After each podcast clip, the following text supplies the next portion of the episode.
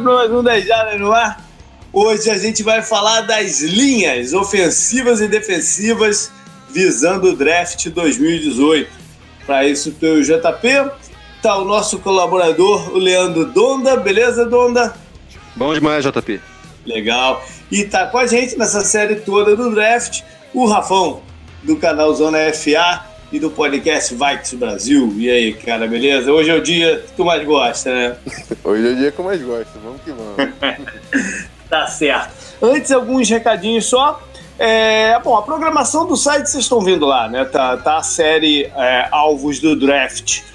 E os nomes são parecidos né, nas duas séries, mas enfim, o Alvos do Draft são os jogadores né, que os times estão mirando pro, pro, pro, para aqueles três dias do, do evento, que vai ser, não vai ser lá em Dallas.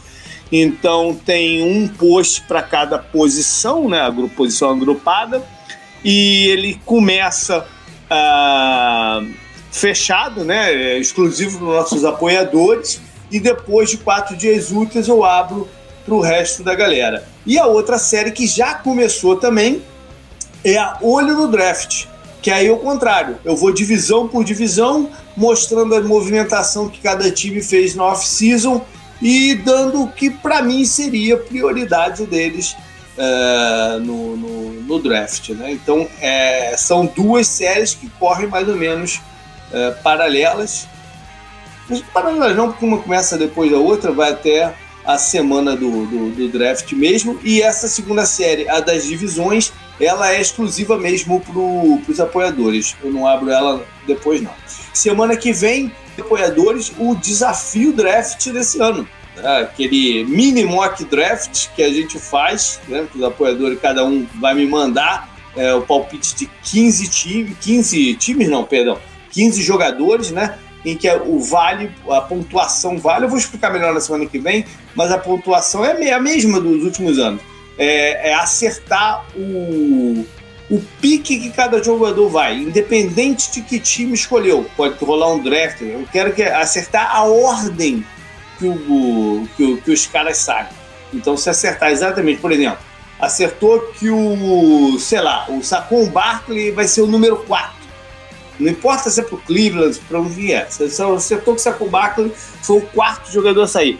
Vale 3 pontos.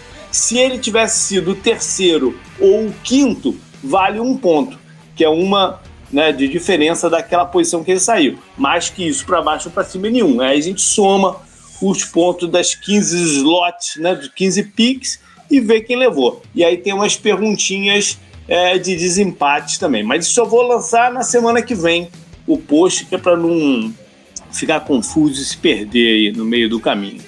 É, eu acho que é isso.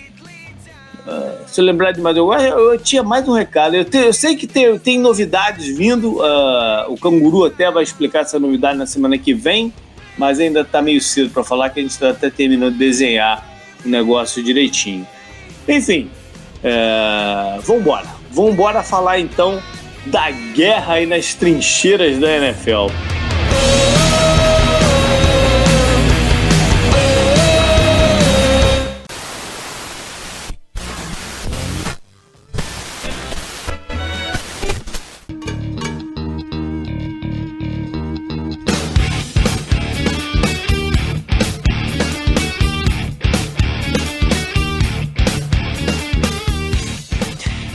Começar pelo lado do, da linha ofensiva e separar né, o, o, os offensive tackles, que são aquelas duas posições externas né, do, da linha, uma, uma nas pontas né, da, dos cinco jogadores ali que formam a linha ofensiva, e os jogadores do, do interior.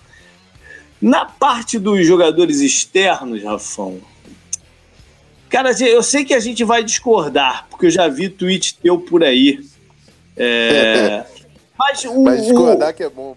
É, pois é. Mas uma coisa a gente vai concordar. Tá esquisito esse ano, né? No, tem, de arrumar um jogador que você confie cegamente. Eu vou botar esse cara, não importa se na direita ou na esquerda, vou botar esse cara ali e ele não vai precisar de ajuda. Ele vai se virar contra quem tiver na frente dele. Não, é, para mim não existe esse jogador. Pois é. classe. é. A classe é fraca não tem outra palavra para usar. Eu só tem um jogador com, com nota de primeira rodada e seria para final pra, de primeira rodada, que é o Maglinch, né? O meu teco número um. Okay. Mas a, a classe toda, eu, assim, eu, eu não. Eu, pra, eu não sei nem se no segundo dia eu, eu gostaria de, de draftar um, esses caras. Porque pois é. realmente falta, falta talento, falta muito talento no grupo. O problema é o seguinte: como é uma posição e muita demanda, né, e a gente pôde até reparar nisso no, no último free agency, quase jogador nenhum dessa posição free agent. Então, quem tem um jogador melhor se segura nele a quase qualquer custo. Né?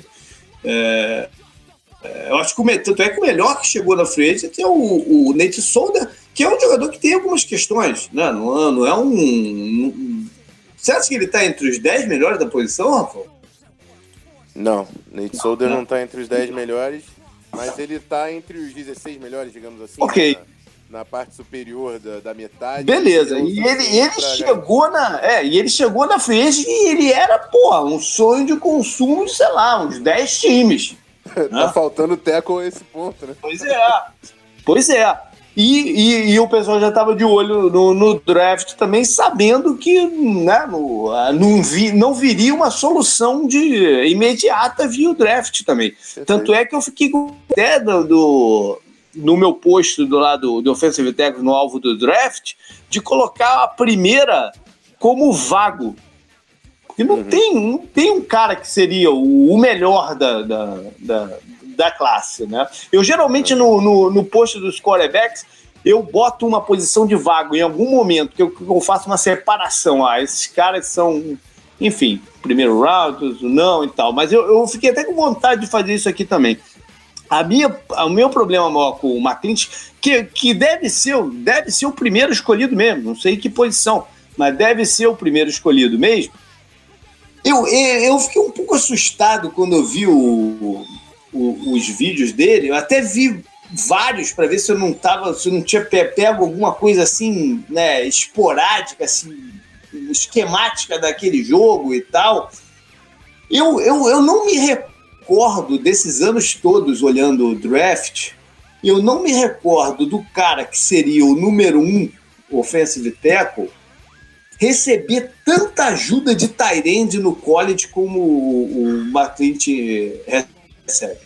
O Tyrande de Notre Dame, que é um bom bloqueador, diga-se de passagem, ele né, é, é, o que ele é bom, ele é, ele é um bom bloqueador, Cara, ele joga quase que o tempo inteiro do lado esquerdo, do lado do, do, do McClinch. A posição mais natural do talento é do lado direito. Então, quando uhum. tu vai alinhar. O cara joga o tempo inteiro do lado dele, cara.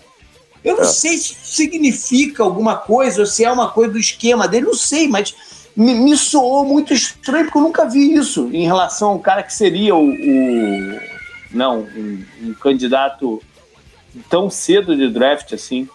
Sim. É, mas eu acho que o ideal para o McClinch mesmo é começar ali no lado direito, como right tackle. Tal, é, talvez. É. colocar nenhum deles. Até porque ele já está acostumado a receber ajuda do Tyrande, né? Sim, sim. Eu, eu, eu, eu, vejo assim, o potencial dele é se tornar um Cam Robinson, que foi muito bem no lado esquerdo no ano passado. Mas uhum. muita gente também traduzia que na NFL se daria melhor na direita. Mas é. numa situação semelhante ao que o Titans conseguiu fazer com o Jack Conklin, que também era um cara que não tinha tant, tanta competência contra o speed rush, que eu acho que é o maior problema do McLean, é, é, bloquear o speed rush. É, ele pode sim se desenvolver a, a um left tackle.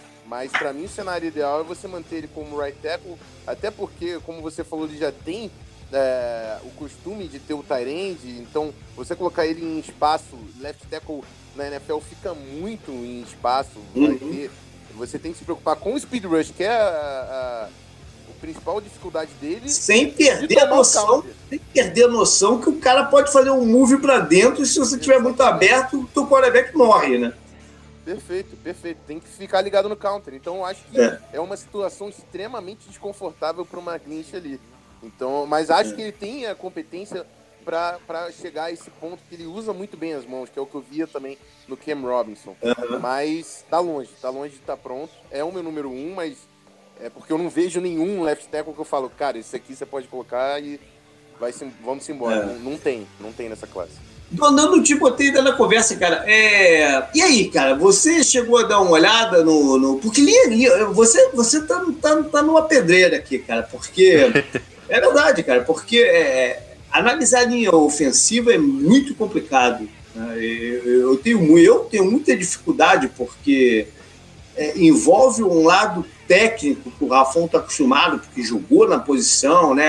É técnico lá da posição, mas envolve uma parte técnica, mas você tem que avaliar é, outras coisas também, e, e, e, é uma posição complicadíssima né, para a gente estudar para draft.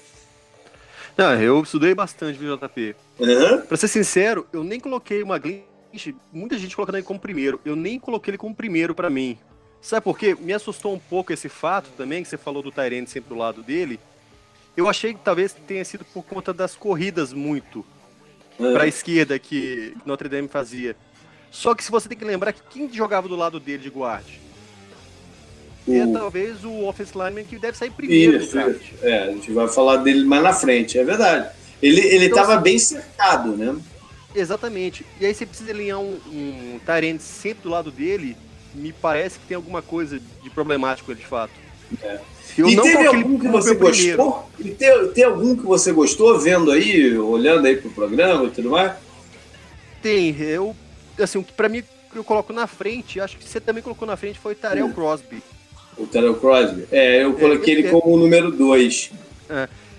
Eu não. Ah, tá certo, você colocou. Né? O, o, o, o, o Tarel Prog, eu não sei se o, o Rafael. Vou, vou, vou chamar aqui o Rafael de volta quando você estiver falando dele. Eu vou só, só, só antecipar o negócio.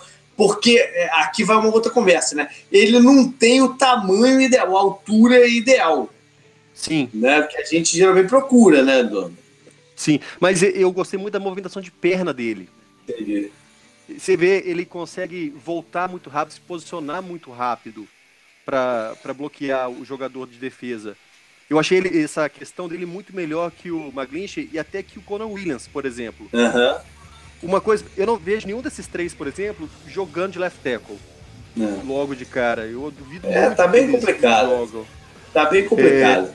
É, Essa questão. Eu acho que ele parecia perdido às vezes, mas é, sim, sim, também. Sim. Essa questão, Rafão, do, do, do tamanho, cara. É, essa é uma conversa também que sempre, todo ano a gente traz, né? Do cara ter o tamanho certo para jogar de uhum. offensive tackle na, na NFL. No, o cara mais baixo leva uma certa desvantagem, porque o defensive pode ganhar projeção em cima dele. Um DJ Watt, que é um cara muito grande, joga o braço por cima do cara, lascou-se, né? Não, uhum. Tá lascado. É, foi Quer terminar? Não, não, só, só, eu só, só ia completar dizendo que no caso específico do Crosby, pode ser amenizado porque ele tem os braços muito longos. Sim. sim. Já pode amenizar um pouco esse problema. É, é, o caso do Crosby e do Jamarco Jones também, que é um cara uh -huh. tem o braço no calcanhar quase, é absurdo. É. Mas é, a, a, questão do tamanho, né? A gente, fala, a gente vai falar também do, do, do Win, seria um baita de um uhum. Só que não tem como jogar. Eu fiz até esse mesmo discurso no último episódio do Zona FA, uhum. que na posição de offensive tackle, na, na verdade, nas trincheiras, uma grande parte de você conseguir ganhar o, o seu confronto é você estabelecer o primeiro contato. Uhum. E, e por que isso é importante? Porque o defensive end ele não, ele não sabe qual é a jogada. O defensive end não, não o DL. O não sabe qual é a é, jogada é. da, do ataque. E o cara do ataque, ele quer vender uma coisa diferente, ou ele quer impor a jogar o que ele precisa de posicionamento. Uhum. Grande parte disso é estabelecer o primeiro contato para tirar um ímpeto, o ímpeto do outro jogador. Uhum. Você, quando é um, um, um, jogador de linha ofensiva, você, ao estabelecer o primeiro contato, ao conseguir dar o primeiro punch, você vai tirar um ritmo do jogador de defesa. Ao mesmo tempo que o jogador de defesa, se conseguir estabelecer o primeiro contato, é, numa questão dessa de altura até, ele, você impede do, do jogador de, de, linha ofensiva conseguir engajar, conseguir chegar uhum. no peito, conseguir é, uma segurança no bloqueio. Então, é uma questão extremamente crucial. Mas o é cara é com o braço longo como esse, ele consegue é, é, é, sobre, né, sobre, sobrepassar a questão da altura? Não, ele com, é, com certeza ajuda. Com certeza é. ajuda. A envergadura ajuda. Até, seria até um pouco mais fácil, porque ele teria um centro de gravidade melhor, né? uhum. mais, mais, fácil de alcançar o pad level, ganhar o, o, esse confronto de, é, de centro de gravidade, né? Que eu sempre falo também, linha ofensiva é um dos pilares que eu também lá no treino tento vender para os uhum. jogadores. É, primeiro estabelecer o primeiro contato e quem vai mais baixo. Não adianta uhum. você ser o cara mais forte. Você tem que ir mais baixo que o outro, você vai ter uma vantagem gigantesca. É verdade. Então, no o... caso de um offensive tackle, ele sendo mais baixo, tendo uma envergadura muito grande, pode ser até uma vantagem é, falando de, de, run block, por exemplo, que uhum. vai precisar mais desse pad level. É, e, e, e, nisso o Crosby é, é, bom até, no, no run block ele é bom. Muito o, bom, o melhor aspecto do jogo dele. É, a, a, gente, se a gente pegar, sei lá, as últimas oito temporadas, dez, não sei, tem dois jogadores que conseguiram jogar de offensive tackle um pouco menores. O Kevin Beecham, pelo, pelos Steelers, que hoje em dia está no, tá nos Jets, e o Germon Bushrod, que jogou assim pelos Saints, pelo Bears, e depois já no Bears foi movido para dentro. Eu acho que ele deve ter perdido a agilidade, aí não conseguiu compensar. E, e, hoje em dia joga de, de guarda, mas são, são, são, os dois únicos casos que eu me lembro, assim, de o cara mais baixo jogando nessa posição. É muito difícil. É muito é. difícil porque você tem que aprender diversos atalhos. É. E é por isso que eu até confio que o Win consiga se virar. Mas é que eu vejo um potencial. A gente vai falar do. Uhum. Verdade. Bom, o cara que eu coloquei eh, em primeiro aqui, eu sei que você não gosta, que é o Colton Miller, de, de, de UCLA. Mas eu acho que ele tem a, os pré-requisitos atléticos para jogar na posição.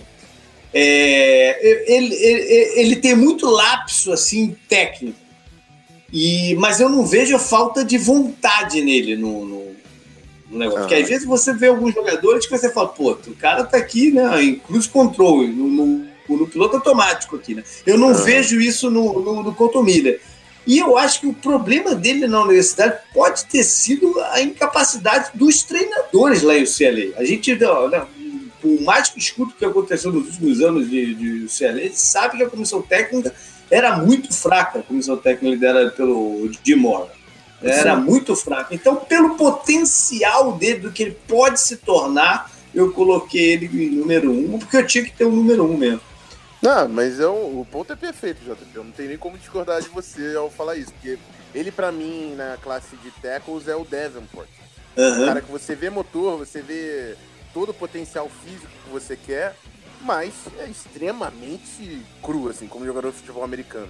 É. É, tanto que teve até alguém no Twitter que me questionou: ah, se o Patriots escolhesse ele, você acha que ele chega no Patriots? Eu falo, cara, se o Scarnett foi lá e pegou o cara, eu não vou. É porque ele é, exatamente. Exatamente. Eu tenho certeza que ele tem um plano para fazer esse cara virar o próximo Nate Solder. Não tem, não tem problema nenhum com isso. E ele tem potencial é de ser melhor que o Nate Solder até, porque o cara é um atleta dos mais raros a chegar na, na posição. É, é então, é assim, como jogador de futebol americano, ele tá muito atrás. Do Crosby, eu tenho. Os meus dois primeiros são o Crosby e o McClinch. Uhum. Pra mim, ele tá muito atrás. Mas uhum. nada impede que com a comissão técnica correta e todas as ferramentas físicas que ele oferece, ele ultrapasse. E se torne um bom jogador. É, tem mais dois jogadores que a gente tem que falar. Né? Um deles é o Orlando Brown, de Oklahoma. Que é, tem que falar, porque ele, ele é, fisicamente, é, né, o, todos os, os, números físicos de tamanho e o, e o escambau, ele era para ser o número um. Ele era é. para ser o número um, né? Só que, e eu acho que o, os vídeos dele não são tão ruins quanto a galera fala. Mas eu uhum. tenho um grande problema com o que aconteceu no Combine que ele chegou lá totalmente despreparado pro, pro que ia acontecer. Pô, o Combine é uma entrevista de emprego, cara. É, esse processo de draft é desgastante para o jogador, deve ser terrível, cara. É, além da tensão de você não saber o que vai acontecer contigo, é, é, demanda muito fisicamente. O cara tá, terminou a temporada no college, não teve férias, começando um processo de treinamento para depois viajar de um lado para outro, se mostrando para os times. Deve ser um processo terrível, mas tu tem que passar por ele, né? Pra, pra, para chegar na NFL, faturar os milhões e, e fazer tua carreira. O cara não pode chegar no draft daquela forma, né, Donda? Você, chegou a ver o, o, Pô, o cara não, daquele tamanho, não levantou quase peso nenhum, correu todo, todo mocorongo lá pelo negócio, pô, não dá, né? E o cara é filho, então, de, parece... é filho de jogador da NFL. Tudo bem, o pai dele já faleceu. É, era, era, um, era um cara imenso que jogava pelo, pelos Browns, outro time, mas pelos Browns que ganhou até o apelido de Zeus, né? Zeus, por, pelo tamanho enorme que ele tinha. Ele já morreu, não está lá para aconselhar o cara, tudo mais, mas deveria ter uma estrutura melhor em volta dele, né? Então, JP, me parece que ele é aquele jogador que já está de saco cheio antes de começar tudo. É. Assim, é, ele, os vídeos dele não, não me chamaram muita atenção justamente você vê a compleição física dele, você fala assim, esse cara vai jogar muito. Mas aí você vê, ele parece desmotivado. Aí vai pro combine, parece que tá lá por obrigação. Eu não sei, eu eu não acho sequer que se ele sair, ele vai sair lá para quarto, quinto round. Não, eu não sei não, cara. Se ele for, se ele não sair no draft, se o pessoal pegando é. depois na. É... Eu, por minha vez, já não, vou me, já não vou me surpreender se ele sair no primeiro round. Porque o, técnico da NFL envolve muito ego também. Né? O cara olhar ele e falar, não, eu vou dar um jeito nesse cara. Né? Envolve muito isso. E como não é um draft dos mais fortes do mundo, né? É, de talento, por que não arriscar um cara que pode te trazer um benefício se cair num, negócio certo? Mas, Rafa, eu falei que achei que os vídeos dele não são tão ruins. Você concorda com isso ou você acha fraco? Cara, eu, eu acho o vídeo dele fraco, hum. mas eu gosto de alguns aspectos. Eu acho que ele uhum. tem um punch muito forte. Punch. E isso é uma coisa que dá para trabalhar. Uhum. Só que, para mim, o maior problema é, é o, é o, que eu vejo nele que você falou, essa falta de dedicação. É aquele cara que tem o dom, mas que não faz a mínima questão, a mínima questão de estar lá. Assim. Uhum. Isso, isso é o mais difícil para um técnico. Uhum. Você prefere um cara que não tem o dom, mas que está disposto, ouve, quer trabalhar, quer melhorar, do que um cara que te, pode ter um dom, é, tem, é 6-6, tem tudo para se dar bem, mas não faz questão nenhuma de. acha que com o que ele sabe ele vai se virar. É, uhum. E para mim foi essa a impressão que eu tive dele no Combine. É, um cara que é. parecia que sabia, que, que fazia, que tava lá, que já era first rounder. Assim, acho que o Tom é. Cable vai gostar desse cara, mas eu é. agora. Mas ele foi produtivo no, no, no, no colégio. É, é, pelos números aí que o nego fala, ele só cedeu um sec né, nos últimos dois anos. Não, né, mas, mas, a dominância física dele na NCAA vai ser é muito maior, é, é, bem diferente. É. é. bem diferente. Bom, e o outro cara que a gente tem que falar é o Conor Williams, de Texas. Uhum. Que diga-se passagem, eu bati o olho num, num, numa informação que me deixou, porra, de queixo caído, que o, o Texas, que é a universidade mais rica né, do, do, do college, com um, um, campo de recrutamento absurdo de talento, né, não tem um jogador de linha ofensiva draftado desde, há 10 anos, desde 2008. Caraca. Isso é muito louco, né? Muito. Muito louco. Bom, o Conor Williams vai ser draftado, né? E eu o coloquei na, na categoria de evitaria escolher. Mas eu eu, eu coloquei bem uma ênfase de que eu não selecionaria no primeiro, no primeiro round.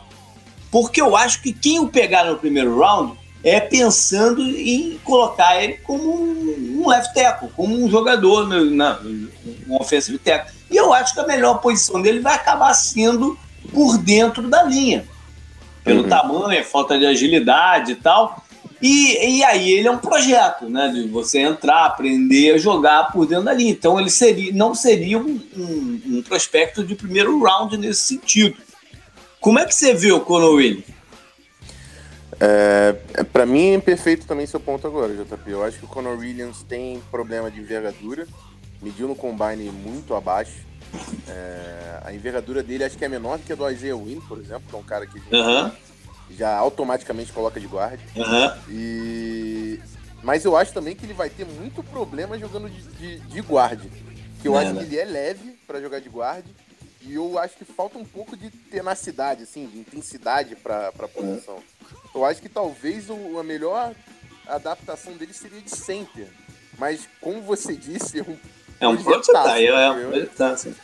É, tem vários desses que a gente vai falar nada. daqui a pouco, né? Quando a gente falar da parte do interior da linha, tem vários jogadores nessa situação de se transformar. Porque é, você já falou sobre isso. De, é muito natural. O cara tá lá no college, ele, ele é o melhor atleta do, do, dos caras tem e colocam ele left tackle. Mas na NFL Sim. ele não é o caso, né? E ele, isso é muito comum. Então, vários, número de jogadores draftados para o interior da linha são, são, são offensive tackle no, na universidade. Né? Mas resta saber se tem as características certas. Agora, o, o último assunto aqui para falar de offensive tackle é o seguinte: porque muita gente também acha que a melhor posição do cara é do lado direito. Eu, eu, eu já estou olhando para essa, essa conversa com, com olhos assim de. Peraí, né? É, Hoje em dia não tem mais muita diferença. Eu, eu, já eu falei isso ano passado também. A gente conversou sobre isso no ano passado. Eu não vejo grande diferença em jogar do lado esquerdo, do lado direito, em termos de qualidade do defensor que ele vai ver à frente dele. Né? Porque hoje em dia a maioria desses caras tops, Kalil Mack, é, Bossa, Volmir, a maioria deles está jogando do, do, em frente ao right tackle, não é em frente ao, ao, ao, ao left tackle. Isso tem até uma explicação que eu estava vendo no outro dia, de porque é, o, como, sei lá, nove entre dez ou mais até dos quarterbacks são destros, você atacando ele pelo lado né, do braço direito dele, é mais uhum. fácil você chegar, você gerar o fumble, gerar o turnover. Por isso que eles estão colocando o cara do lado, do lado direito. Antigamente o cara jogava do lado esquerdo, porque era considerado o lado cego do, do, do quarterback, né? Porque o quarterback, normalmente eu já olharia primeiro para frente dele, porque ele viraria o corpo pro lado direito. Mas uhum. eles estão achando agora que por esse lado você gera mais turnovers, e aí é mais produtivo.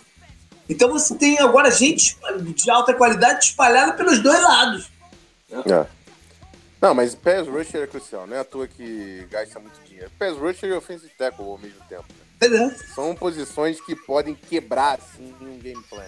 Pois é. é. Mas ainda assim, acho que o right tackle, ele tem, é, na NFL, a tendência de, de, de Tyrands ainda é ficar mais ainda é, mas, direito, é, mas como tem tanto time que o Tyrande nem sabe bloquear, que nego já bota o cara é. direto no slot, né? Sim. Né, a quantidade de snaps sem Tyrande que a gente vê hoje é imensa, né? Estão os dois sem ajuda. Então, sei lá.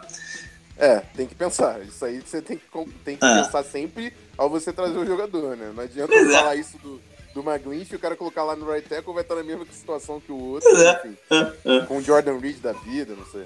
É. Bom, falando do interior da linha, o Donda já mencionou ele, o Quentin Nelson é o, o cara que, pô, há muitos anos que eu não vejo chegar alguém pro draft com tanta moral quanto o Quentin Nelson tá chegando. E, pô, os vídeos dele impressionam, né, Dona? É, é, o cara é um. É um, move, é um movedor de gente na frente dele. Rapaz, é, é assustador você ver. Ele parece que tá jogando com crianças, assim, parece pessoal do. tá jogando pessoal do.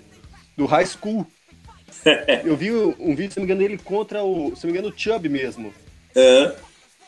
Nossa, o Chubb não conseguia fazer nada com ele, né? Ele vai entrar depois pra frente aqui e não conseguia passar por ele o jogo inteiro.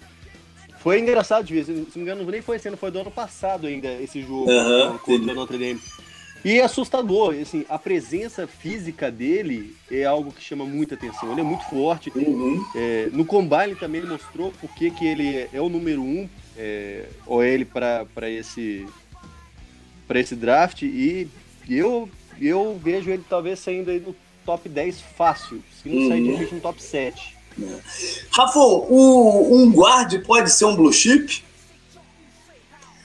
Um guard pode ser um blue chip, pode ser um blue chip. é, ainda tem toda a questão do valor da posição, não vai deixar é. de ter.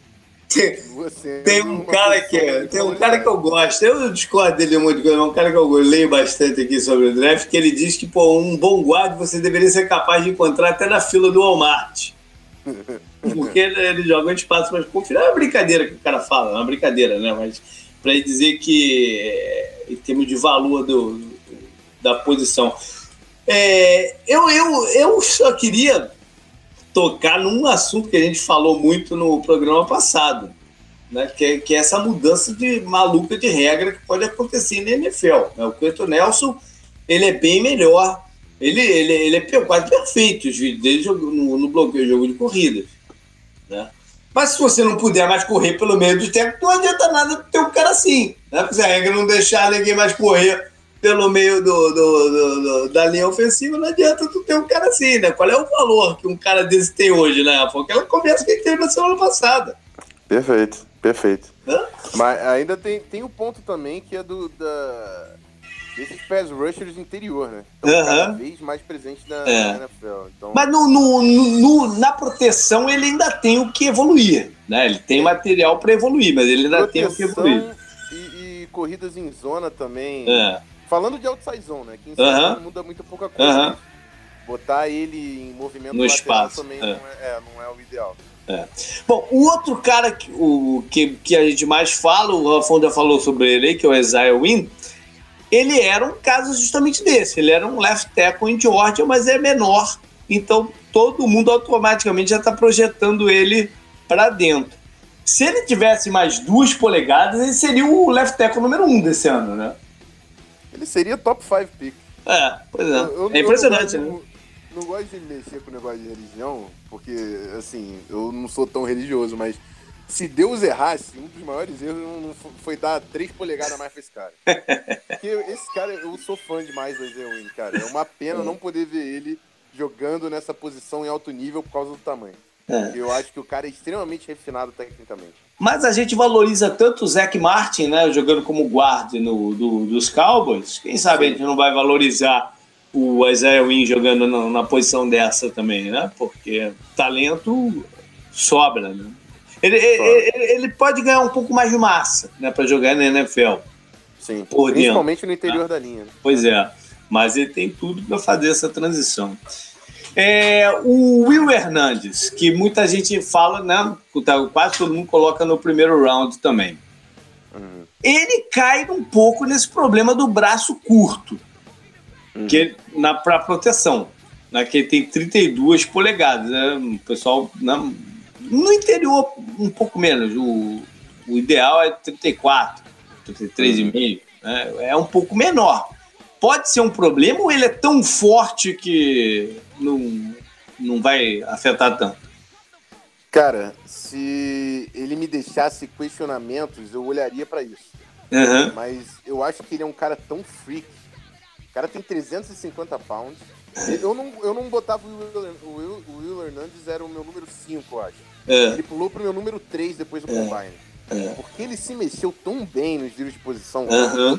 Que eu falei, um cara de 350 pounds se mexendo assim, pelo amor de Deus, eu não tenho muito o que falar de um cara desse. É. Eu acho que ele não vai ter muitos problemas em relação a isso, porque se ele fosse um cara um pouco mais com, com problemas de mobilidade, que não conseguisse. É... Porque em Pass Pro você precisa dessa mobilidade ali, mesmo no interior da linha, você precisa ter o jogo de perna, o counter move ele acontece da mesma forma, então você uhum. precisa ter esse reflexo. E, e, a envergadura sempre vai ajudar na questão do, do, do da iniciativa que eu falei. Uhum. Só que o cara tem mobilidade e é muito forte. Ele é um monstro de forte, né? Então, não. eu não acho que vai ser um problema para ele, não. Não. É, mais, mais algum que você goste aí, Dona, que a gente não falou ainda? Olha, eu gosto bastante de dois. Um é. que é cotado para sair como center, o JP, que é, é o Billy Price. Tá. É mais provável que ele saia de fato como center é, justamente por essa versatilidade dele, né? E o, eu gosto bastante do Jalbo, o Brandon Smith também. Uhum. Foi um cara que eu assim, vendo os vídeos, eu gostei muito da questão técnica dele também. É, é o, o Brandon Smith eu só acho que é, é, é muito inconsistente de um, de um vídeo para o outro. Tem alguns que ele, que, né, que ele domina e outros que ele nem sempre está na, tá executando direito as coisas. Mas o, o, Billy Price é um jogador bem interessante mesmo, né, né é, Rafão? E você acha também, como dono, que ele, é, ele tá mais para center do que para guarda? Porque ele, ele jogou nas duas. Enquanto Sim. o cara do teu time, o Elflin, tava lá em high center, ele era guarda. Ano passado ele moveu para center. Sim. É? Qual, qual das duas posições tu acha que ele vai se encaixar melhor? Eu, eu gosto mais dele de guarda. De guarda? É, eu acho. Eu, eu, vejo um pouco de problema de mobilidade dele nele. Uhum. Não acho que é tão grave quanto vejo no Ragnar, que é um cara que eu acho que tem mais problemas de mobilidade. Mas uhum. o, o Price é um cara muito físico, muito forte também. É, eu, eu tenho assim, eu tenho, eu tenho um center pra cima dele. Uhum. Mas vai numa questão de encaixe, assim. Eu acho que uhum. para gap blocking, alguém que usa mais o power run, é o Price. Mas uhum. se a gente falar de zone blocking, de colocar o, o, center em espaço, que é o que a gente viu muito de Jason Kelsey esse ano, que o Eagles uhum. uhum. de corridas em zona, aí eu, eu falo o nome do James Daniels. Uhum. Mas é por perfil de jogador. São é. dois jogadores extremamente competitivos. E, são bem opostos, né? E são bem opostos mesmo, como você está falando aí. Exatamente. Porque o Price é, é, muito mais forte do que o Daniels. Né? O Price tem um. Eu vejo um problema. Eu vi em alguns vídeos dele um problema que eu acho que ele é, às vezes, até agressivo demais. Aí ele, ele vai tão à frente, ele, ele descoordena um pouco do resto eu, da linha. Ele vai explicar. um pouco mais à frente e aí o gap fica grande, né? Eu vou explicar. Porque o jogador de linha ofensiva, ele, ele tem que ser agressivo com as mãos. O problema do Price é que em vez de ele tentar chegar, aproximar a distância com o quadril, ele tenta aproximar com o dorso. E aí uhum. ele perde o equilíbrio. E isso é muito ruim, principalmente em Pass Pro, que é onde vai ser mais exigido o equilíbrio é. ofensiva. Ou em corridas em zona também. Só que gap blocking, amigo. Ou, ou pode cabeça, ser, ou pode ser, ou pode ser dele estar tá jogando em center em um ano só, porque o center é o primeiro, né? É, pode porque ser. o center é o primeiro. Ele é o primeiro que sai. Né? Ele tá dando o snap. Talvez como, como ele reagia como, como guarde, é, não tinha esse problema. Talvez tivesse menos esse problema. Como center, isso aparece um pouco mais. De repente, ele pode pegar o timing. Vai ter que cair um treinador bom que ajuda ele a pegar esse timing. Né? É, perfeito. É, é, é, um vício, assim, que o jogador uhum. adquire. Vai, vai exigir trabalho se mesmo ao jogar de guarda ele continuar com essa mania. Mas é, corri é corrigível, sem, sem dúvida. É. O, o Daniels, eu acho que tem esse aspecto da mobilidade, mas eu acho que falta força para ele. Eu acho que ele pode ter problema no, no Pass Pro contra a defesa. E o que a gente mais tem visto na NFL hoje são esses monstros jogando de defensive tackle. Né, uhum. Se tem uma posição que está riquíssima na NFL hoje, é essa. Tem jogadores altamente dominantes nessa posição. Eu, eu não vou nem usar o, o Aaron Donald como exemplo, porque é sacanagem, né? Mas, pô, tu vai enfrentar jogadores do porte de um Kawan Short, de algum. Caras assim, ele pode ter problema pra, segurar esses caras. Mesmo o Mike Mas essa... de repente, por exemplo. É, é. Essa galera joga muito de three tech, né? Uhum. E normalmente quem pega mais vai ser o guard. O center é difícil de pegar um cara desse isolado. Ele vai pegar em double team. O center pega muito double team, naturalmente, é. né? Vai fazer muito double team no nose com guard, ou algum. Se tiver um laço, ele vai pegar um tritec vindo. O Sul, é um... o Sul vai jogar de, vai jogar de tackle esse vai. ano. não, isso aí é problema, amigo. Isso aí você pode falar de qualquer nome que isso é problema. Não tem jeito. Ó, eu vou te falar. O, o center que eu mais gosto é o Frank Ragnall, de, de Arkansas. Que eu acho que ele é forte o suficiente para conter essa gente. Entendeu? Ele, é, é, ele, tem um perfil mais parecido com o do Price. É. é o James é, é, o que você falou, são perfis diferentes de jogador. Eu gosto é. muito do Ragnar também. Não tem problema nenhum com o Ragnar. É, eu gosto muito da classe interior como um todo. Mas o James Daniels, eu, eu, ele tem a minha preferência porque é o que eu admiro em, em, no atleta uhum. de, de linha ofensiva. Uhum. Ele tem mobilidade, ele tem inteligência, ele sabe quando subir para o segundo nível, ele consegue achar, achar o jogador rápido no segundo nível. Uhum. é um tipo de coisa que é tão difícil de você treinar um cara com 20 anos sabendo isso. É, é um potencial Verdade. muito grande, entendeu? Verdade. Agora, dessa outra galera, tirando o Win, dessa outra galera que vai fazer a transição para o interior da linha, me dá um que você acha que vai ter dificuldade e um que você acha que vai conseguir. Um que vai conseguir o Isaiah Win para mim. Sem não, não, tirando, tirando o Win. Tirando o Win. O Win, Win acho tá. que, que, que, Não, que, tirando o Win. Um que, algum outro que vai conseguir.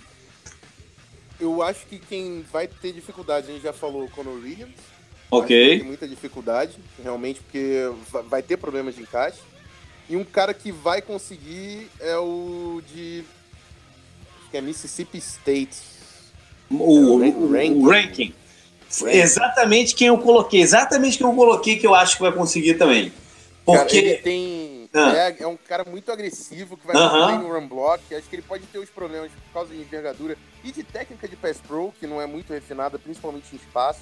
Uhum. Só que no interior da linha ofensiva ele vai ser um animalzinho. Exatamente. Não tem muito, é. não tem muito que pensar, não. É, foi, foi o que eu coloquei também. E você, Dona, você viu alguns assim que você acha que, que né, pode ter sucesso ou, ou não? É, eu concordo só com o Rafael em relação ao, ao Conor Williams. Eu acho que uhum. ele pode ter muita dificuldade mesmo. Agora, para mim, essa questão de conseguir adaptar rápido, eu acho por exemplo, a questão do Will Hernandes, se ele tiver um, um, uma boa comissão por trás dele, eu acho que ele se torna dominante muito rápido. Ele faz é, é mas ele já é, ele já é guarda, né? Ele Sim, já é guarda. É, eu, eu não sei, eu acho que pelo tamanho dele também, eu não, não acho difícil ele ser movido, algum, se ele for uhum. draftado num time ruim, e no futuro sendo movido aí de repente para Teco, por exemplo. Entendi. Dependendo Bom, da comissão técnica, pela, pela é, assim, pela, é, pelo tamanho e força. É, dele. a força dele é, é, absurda. Eu, eu, eu concordo então com o rank e o que eu botei que eu acho que pode ter problema e que eu tô vendo o nome dele agora ser falado pra caramba nessas últimas duas semanas é o de Nevada, o Alcin Corbett. Ah. Eu acho que também falta um pouco de força para ele para aguentar esse tranco aí no meio. Ele é ágil, mas também falta um pouco. E aí ele, ele vai ter o componente técnico, né, de aprender ali e ainda sendo sobrepujado. E eu acho que, pô, como quase tudo na vida, se tu começar tomando muito na cabeça, a, a tua confiança vai, vai murchando, e aí para você conseguir fazer a transição, cara, aí fica, se torna muito mais difícil. É, a galera fala do Corbett de guarde naturalmente, mas eu vejo ele para center. Para center. Pra, num time também, assim, que vai usar mais on blocking, enfim, que é um cara que é muito bom no espaço. Eu, uhum. eu não tinha visto, eu tinha, eu bati o olho nele, não gostei. Achei que faltou trabalho de mão, faltou agressividade, faltou muita coisa. Mas depois que eu vi o Combine, que ele também, no, nos drills de posição, manteve equilíbrio, mostrou mobilidade, eu falei, cara, tem que ver de novo. É. E eu acho que ele, como center, pode ser um projeto. É um projeto, não um cara que eu também coloco no mesmo nível dessa galera que já, a gente já conversou, mas como um projeto de center, como o Bears conseguiu fazer com o Corey, Corey Whitehair, por exemplo, uhum. pode ser um, um, bom nome. Mas pelo problema de, de, de, de, mãos, que eu, que eu acho que ele falta iniciativa com, com as mãos, pode, vai ser um problema independente. Mas uhum. pela mobilidade, eu acho que o encaixe de center pode fazer mais sentido do que na posição de offensive guard. Legal. Bom, vamos passar para o lado da defesa, então. E na defesa a gente vai começar a fazer o contrário. Vamos começar por dentro e ir para fora. Por dentro, primeiro eu quero dizer que o cara que seria o meu número um, eu até agora não entendi por que, que ele resolveu voltar para o college, que é o Christian Wilkins de, de Clemson. Eu não é. sei o que, que ele está fazendo, vai fazer mais um ano lá em, em Clemson. A não ser que ele tenha algum problema médico que ele queira esconder da galera esse ano, ver se né, melhora, sei lá. Eu não hum. sei o que, ele vai fazer de volta em Clemson. Vai ganhar o dinheiro, não? Porque o cara já, já, mostrou, já foi campeão, já mostrou que é dominante, pô, vai, vai ganhar o dinheiro, né? Mas enfim, ele não está aí. É, o jogador que é considerado o número um de quase todo mundo, né? Quase com unanimidade, é o Vita Vea, jogador de, de Washington, né? Donde e, e Rafão, acho que ele é o número um de todo mundo, né? É. O meu é. É. é pra, pra mim também, não, acho que não tem. Pois é. Ele, ele, ele, nessa combinação de tamanho, ele é enorme, né? Nas combinações de tamanho com agilidade, é o único cara que eu vi perto dele, ou mais até do que ele, na verdade, foi o Ralote Nata, quando ele chegou pro, pro draft lá atrás. Né? Tem um tempão isso. Uhum. Um cara desse tamanho que conseguia se mover da forma com que o, o Vita Véia se move, se move, né? E forte. Agora, o, o Ralote Nata era tão absurdo que ele, ele tomava bloqueio triplo em todos os lances que ele, que ele disputava lá em Oregon. Né? O Vitavé não é tão consistente quanto o, o, o Halote Nata era. E tem uma coisa que eu acho um pouco estranha, é, que não é estranha, é, eu não sei como isso vai ser em, em NFL. Quando você drafta alto um cara como esse, você quer que ele esteja em campo. Né? O Vitavé tem mais ou menos 60% do, dos snaps em campo. É Perfeito. É muito pouco né, no, no, no, no college. E aí e, e eu, eu, só me dei conta disso bem mais à frente quando eu estava vendo. Não, não foi logo de cara. Né, porque eu, eu vi um da. Eu comecei vendo aqueles vídeos compilados né, do, do, do é. cara. E ali você não tem essa noção, porque ele está ali toda hora. Né? É, perfeito. E, mas é, é pouco. Né? E, e para o pouco que ele jogou, 60%, ele tinha que ser mais dominante nesse pouco espaço de tempo que ele está em ah. campo. Né? Então, não sei é, qual é o valor percebido dele pelo, pelos times. Né? Porque se fosse só pelo talento, pelo negócio, ele seria um top 10 desse, desse draft, pela hum. capacidade física dele. Mas olhando global, eu não sei qual é o valor que ele tem. Né? É, isso é um problema mas ao mesmo tempo ele mostrou tanto atleticismo no combate ah, que você fica pensando.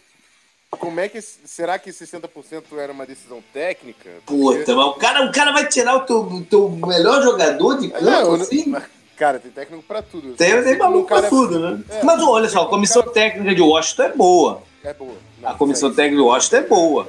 Né? É porque um cara é freak desse jeito, é, eu é. não consigo entender. É, Só se ele cansa muito, né? Como ele é tão é. grande para executar essa, essa movimentação toda, ele pode cansar muito, né? É a única explicação que eu tenho. E a resistência ficar um pouco abaixo. É, é a única explicação que eu tenho. Né, pro cara não estar tá em campo. Eu, eu lembro muito do. E esse é um cara que eu tenho guardado dentro do meu coração, que eu torço pro Minnesota, o Linval Joseph. Olha aí. Ele me lembra, ele me lembra do Linval Joseph, que é um cara que tem a capacidade de jogar de nose tackle mas ele dá teco até na sideline, assim. Uhum. Coisa absurda.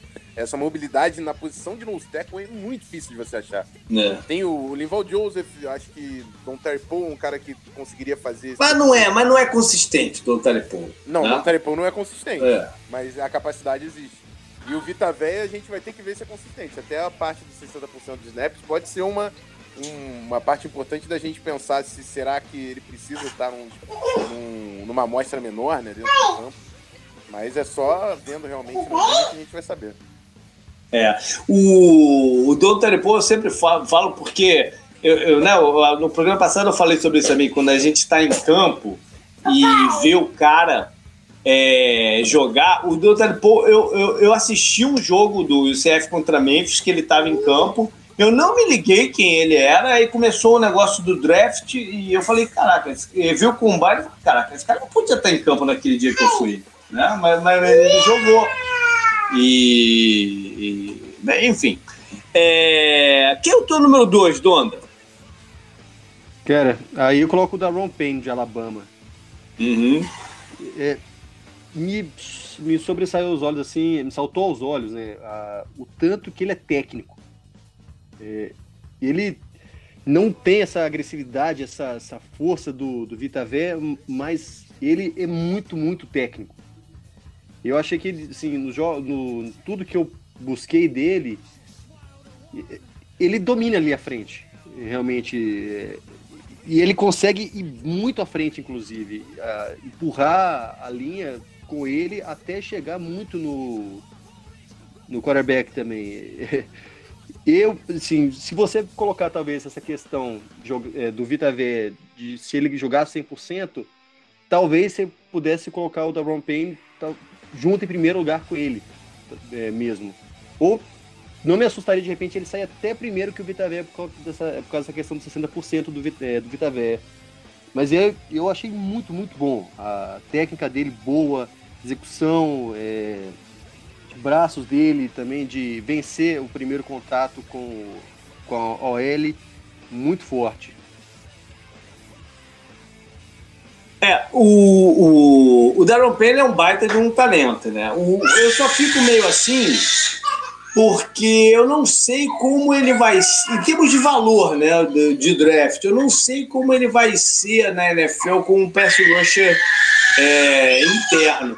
por exemplo, eu, eu tinha muito, eu, eu gostava demais. O Alabama produz esses caras, cara. Eu não sei como é que. Né, qual é o acordo que eles têm aí com. para conseguir esses caras todo ano, né? E o, eu gostava muito do Jaron Reed, que está em, em Seattle agora.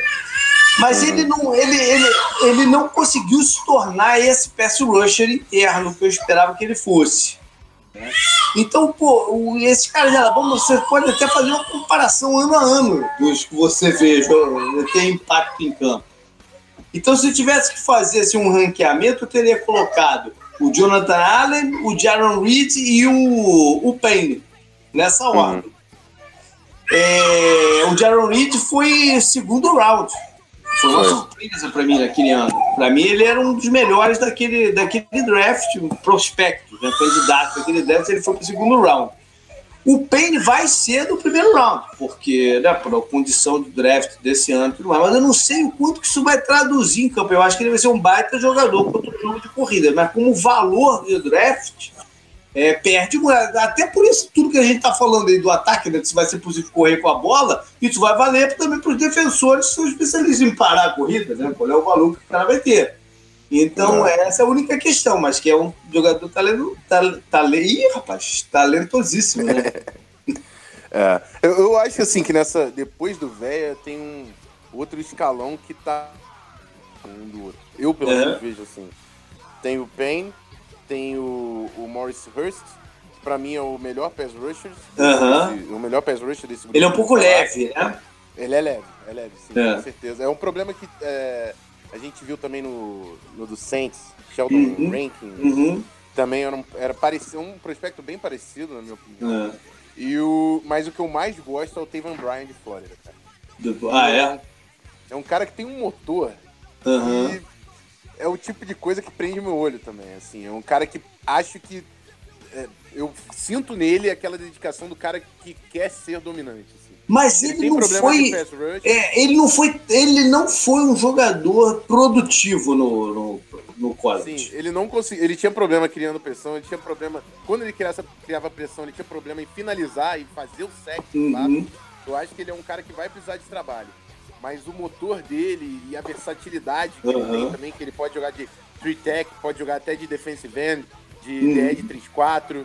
Ele tem uma versatilidade na linha ali pelo, até pelo, pelo, por como é construído o corpo dele, né? Um cara uhum. grande e alto, mas também atlético, que me chama a atenção pelo, pelo potencial. É. Mas, é assim, é o que eu, Mas nesse grupo, para mim, tá todo mundo muito perto. Uhum. É verdade. E fracos, eu posso comentar um outro. Manda bala. É, por exemplo, só fazer um comentário do Maurício Ramos. Eu coloquei, eu, eu coloquei ele como um cara que eu evitaria, por conta desse problema cardíaco dele, crônico, né? É, mas eu, ele, eu não sei, a gente não sabe exatamente o que, que é, né? Por exemplo, é, aconteceu exatamente bem parecido com ele com, em relação ao Starlo Tulelei, na época do, do draft dele. Uhum, e ele uhum. acabou sendo um jogador de primeiro draftado no primeiro round que está jogando até hoje. Acabou, acabou, de assinar um contrato bom aí com, com o Buffalo. É, uhum. A gente não sabe a, a gravidade dessas coisas médicas. Sim. Mas o outro que eu coloquei aqui também, JP, foi o Harrison Phillips, de Stanford. Ah, sim. Aham. Uhum. Ele também é um cara que eu, eu gostei muito dos vídeos dele que eu vi. É, mas esse é mais mesmo para parar as corridas, né? Aquele cara sim, fortão sim, que é. domina, domina ali o, o gap, né? É, ele é bem nessa, nessa, nessa questão de qual é o valor de jogador assim, né? É, se fosse outros tempos da, da NFL, os times corriam com a bola 60%, 65% no, das vezes, ele seria, claro, um jogador de primeiro round. Né? Sim. E eu acho que é, eles não vão mudar tanto essa, essa regra, sabe? Ah, não sei, que tá muito no, tá muito no, no, no escuro ainda. É, mas assim, é porque se você pensar, eles vão alterar demais o jogo. Pois e é. não, acho que não é isso que eles buscam, alterar tanto assim o jogo. Eles a não ser, a não coisa, ser que eles, acham que se o jogo ficar da maneira que tá, ele não vai se estender por muito tempo. É. É, é complicado. É, acho que a gente ainda tem que receber alguns clareamentos aí do que vai acontecer. Uhum. O, o cara que eu, que eu gosto, na verdade, não é o cara atlético que o, o, o Rafa gosta. Eu gosto de um barrigudão, que é o Tim Settle de Virginia Tech que eu acho que se move muito bem também para um. Parecido com o caso do Vitavé, se move muito bem também para um cara daquele tamanho, né? Ele vai, ele vai ter que controlar um pouco o peso dele na, na, na NFL. Mas ele me, lembrou outros jogadores do passado que tinham esse barrigão também e que acabavam sendo funcionais. Né? Me veio a cabeça do, do, do Ravens, o, o, o, Sam Adams, que jogou no, no Buffalo também. Enfim, ele me lembra esse jogador. É um jogador que pode ser muito dominante pela força desse. Chegou a ver as coisas dele, tá?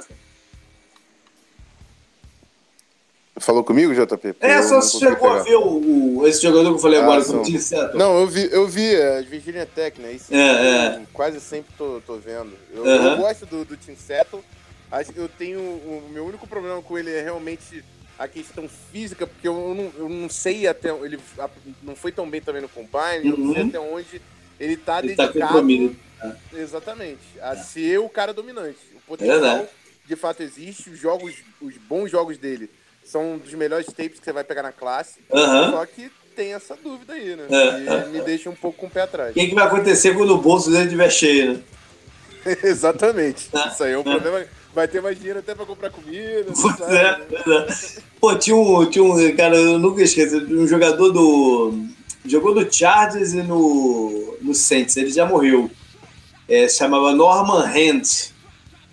Que ele dizia que num dia normal ele que ele saísse assim para um bar, pra alguma coisa assim, ele comia 70 chicken wings. Mas se ele tivesse com fome mesmo, ele podia bater as 90. Caraca, né, mano? é, é muita chicken wing que o cara pode comprar, cara, com esse dinheiro todo. Tem que pensar também na, na consequência. Né? Toda, pois é, ele morreu, problema no coração já. Né? Assim, é. Bom, passando para os caras mais externos, ou talvez até não, que vai cair para dentro em algumas situações ou em alguns alinhamentos, é, eu acho também que o Bradley Chubb é o número um de todo mundo, né? É um jogador atleticamente especial para o tamanho dele, né? Inquestionável, inquestionável. Ele, cara... eu não sei se ele é um cara de 20 sacks, né? Mas ele é, ele é um jogador de uma alta consistência em campo. Né? É, ele é muito sólido em todas as vertentes, né? Ele sabe uhum. usar muito bem as mãos, é, vai bem contra o jogo terrestre, é, o pad level dele é, é absurdo. É, e, tanto ele quanto o Harold Landry, eles vão muito bem naquele speed rush. Uhum. Os técnicos de linha defensiva falam, é, se faça o menor alvo possível, que é quando você abaixa para fazer a curva por volta do teco e tenta e inclina o seu corpo para o teco não conseguir estar tá enquadrado com você e fazer o bloqueio. Uhum. Eu lembro muito do Cameron Wake nessas jogadas, que é um cara uhum. que faz uhum. isso com maestria também.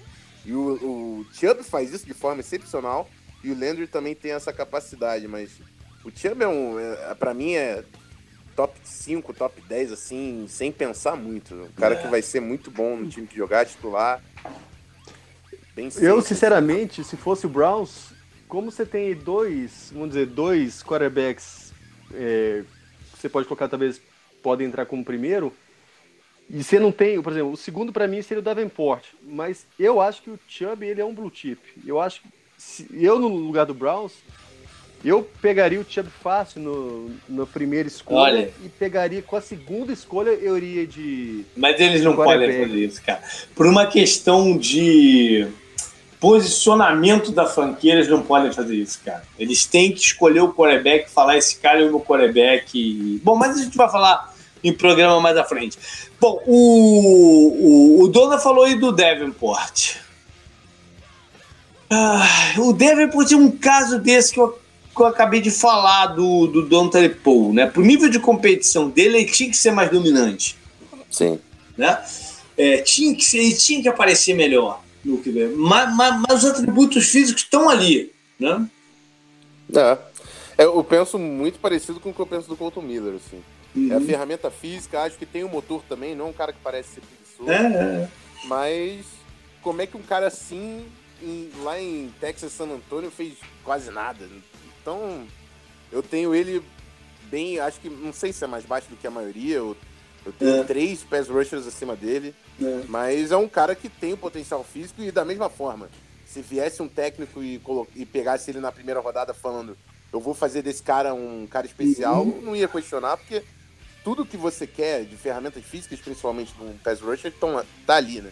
Uhum. É mais uma questão técnica, o uso das mãos, movimento de pass rush, que tem muito pouco, uhum. muito pouco ele. Ele tenta um swim de vez em quando, só que ele expõe o peito e é bloqueado, então tem muito trabalho para ser feito aí com o Davenport. É. Eu coloquei ele como o número 2 por essa coisa do, da, do, dos atributos físicos aí, do potencial físico, e porque eu não gosto da classe de pass rusher desse ano. Eu acho que dentre as posições é uma das mais fracas desse ano é o pessoal de pass rusher interno. Não sei se você vê dessa forma também, mas eu uh, tem pouquíssimos que me convencem. Mesmo o Taven Bryan, por exemplo, JP? O Taven Bryan eu coloquei mais por dentro, como o, o Rafão colocou, mas mesmo assim é um jogador que eu acho que tem problemas, porque ele teria que ter sido mais produtivo no, no, uhum. no college, né? Eu não sei se é uma coisa técnica dele, de entendimento do jogo, eu não sei o que, que é. Ele deveria ser mais produtivo do que ele foi, né? Pelo, pelo que ele é atleticamente.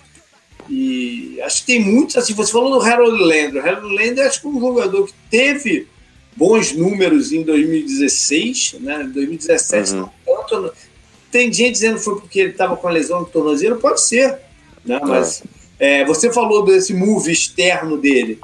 Eu acho que ele, ele, basicamente tudo que ele faz é isso. Sim, não, né? perfeito, Jota. Não vou nem questionar. Ele, ele conta muito no speed rush dele porque ele, ele se dá bem fazendo isso. Eu até que acabei colocando ele como número 3, mas eu conto por falta de opção mesmo. Não, não, não, tem gente que eu bato o olho e falo, caraca, é, esses quatro ou cinco aqui teria que ter.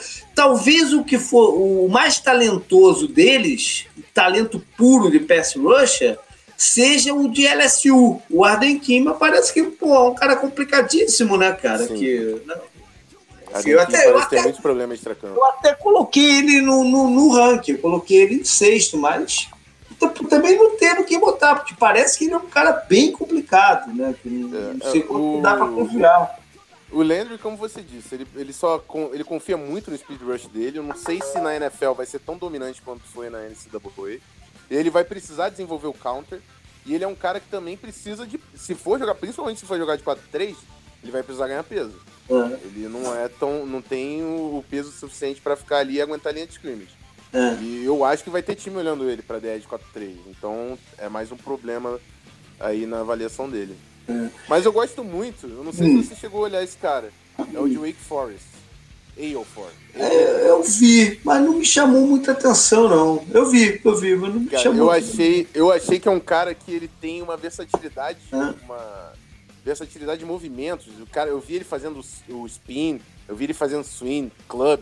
É, uhum. Eu vi ele fazendo muitos movimentos diferentes. Então, um cara que parece tecnicamente dedicado ao que uhum. ele faz. É. É, Tomara. Acho que ele, acho que é um cara que tem problema de peso também, que é um cara que parece se dar melhor de defensive end, mas o peso dele faz você pensar ele mais pro meio. Entendi. Então tem um certo problema de encaixe aí, mas acho que é um, também é um, uma, um cara com potencial para apostar assim, numa segunda rodada, início de terceira. Uhum. Nessa posição tem sempre alguns jogadores que a gente. É, é, né, que os times que usam o 3-4 querem ver jogando mais externo. Né? Uhum. O cara mais externo ele tem que ter a noção também de cobertura, né? de cair em zonas de cobertura. Então é um trabalho um pouco diferente. Tem, tem alguns jogadores assim. Por exemplo, o, o de Georgia, o Lorenzo Carter, já até sabe jogar nessa posição, porque o Georgia é um dos poucos times da, da do college que jogam no 3-4. Né? Uhum. Ele, ele para mim, não é um pass rusher dinâmico, mas ele pelo menos sabe jogar nesse sistema. Né? É, eu vejo nele um pouco também do, do, do Anthony Barr, que era um uhum. cara muito atlético, que jogava ali né, de, de outside, mas eu não sei até onde você pode contar com ele com pass rush, porque ele não é um, um, cara que tem movimentos de pass rush. Ele é um cara que ele entrava. Uhum. Ele não, não tem, não sabe se Pô, mas pelo menos, pelo menos você comparou ele com um cara que fez uma boa baita transição, né, para linebacker. Fez né? uma baita transição é. pro Zimmer também. É, é, é. Então, vamos explicar. É. Tem sempre, é óbvio que vai ter essa questão do encaixe. Eu acho que o Lorenzo Carter é um cara com, com um potencial muito bom. Uhum. Eu até não veria problemas de um cara, de alguém pegando ele no, no final da primeira rodada. Uhum. Acho que ele é um cara com esse tipo de potencial. Uhum. Mas é, vai também do, do que você pensa do Lorenzo Carter. Você vai colocar ele onde? Vai colocar ele de Deco a 3? Leve pra caramba. Vai colocar ele de pass rusher, dedicado a ser pass rusher? Não é o que ele fez em Georgia. Agora, de, de, realmente numa posição de linebacker ali, pode fazer sentido. Enfim, vai precisar de trabalho e a questão de como o técnico vai avaliar o encaixe dele dentro do time. Uhum. É, eu acho que o de Oklahoma, que é difícil falar o nome dele, é o, o Coronco, tem potencial para fazer isso, mas tem muito que aprender. Né? Mas tem potencial atlético para jogar nessa posição. Uhum. É, eu gosto também, para isso, eu gosto também de um de, de Kansas, Dorance Armstrong, é, bem atlético e, e eu vi no, em alguns vídeos dele ele fazendo, jogando em, em cobertura, acho que ele já tem alguma noção para isso. Mas é muito difícil de projetar, né? Muito difícil projetar quem, quem vai de fato poder uhum. jogar assim.